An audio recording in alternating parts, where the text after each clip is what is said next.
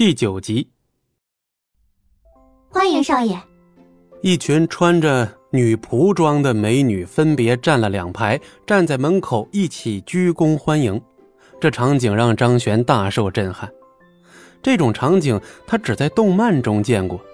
然后另一个心思又冒出来了：“哦呦，没想到我这二爷爷玩的挺花啊！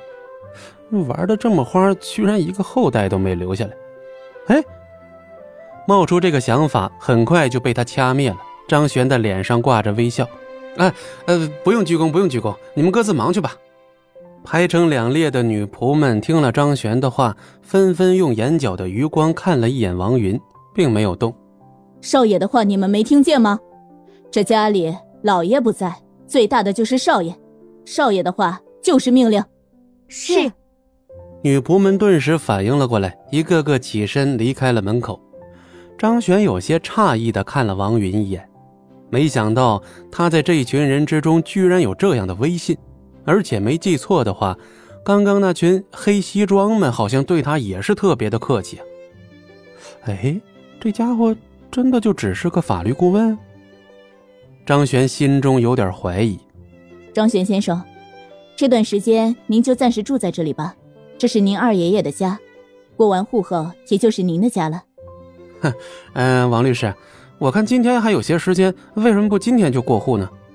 张璇先生，不要急嘛，毕竟您二爷爷的资产众多，需要准备的资料也是非常的多，所以您还需要等一段时间才能开启继承遗产的程序。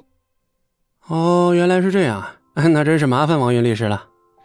那今天我就先告辞了，毕竟资料的准备还需要我亲自看着，明天我再来找您。啊，也不急于这一刻嘛。王律师，要不要留下吃完饭再走啊？时间紧，任务重，毕竟我也希望张璇先生您能够尽快继承这笔遗产，所以我必须抓紧时间啊。王云拒绝着向门口走去。哦，对了，张璇先生，这里的女仆们都还是不错的，而且她们已经做好了准备哦。一只脚迈出大门的王云突然回过头来补充了一句。张璇有些疑惑，做做好准备了？做好什么准备了？王云没再开口，直接转身离开。这王律师也真是的，说话说半截难道这就是律师的通病吗？张璇嘴里嘟嘟囔囔着，打量起了这个自己暂时的家。不得不说呀，装修的是真心不错，面积够大，装修够豪华，很是对他胃口。对于入住的第一夜，他已经充满了期待。一夜无话，第二天一大早，张璇醒来准备洗漱，结束后下楼，正好看见王云在大厅，还是一身的职业装，身上透着一股子精干的气息，仪容仪表一丝不乱。嗯，不错，这套衣服虽然工期急了些，但确实能够衬托你的气质了。这一百万花的值啊！啊，心仪周币也就二十万人民币，也就。行吧，自己这样的穷屌丝啊，貌似不能理解他们的用词。这得换多少份的豆浆油条啊！阿青，把早餐端过来，我和张璇先生就在这里吃了。王云对着一边的女仆说了一句，招呼着张璇坐过去。啊，谢谢谢谢谢谢！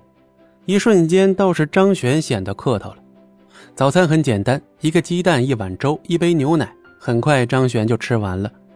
看着还在慢条斯理吃着早餐的王云，张璇几次开口欲言，但是看着王云认真吃饭的样子，都忍了下来。哦呦，真是个精致的人啊！张璇暗自给出了评价。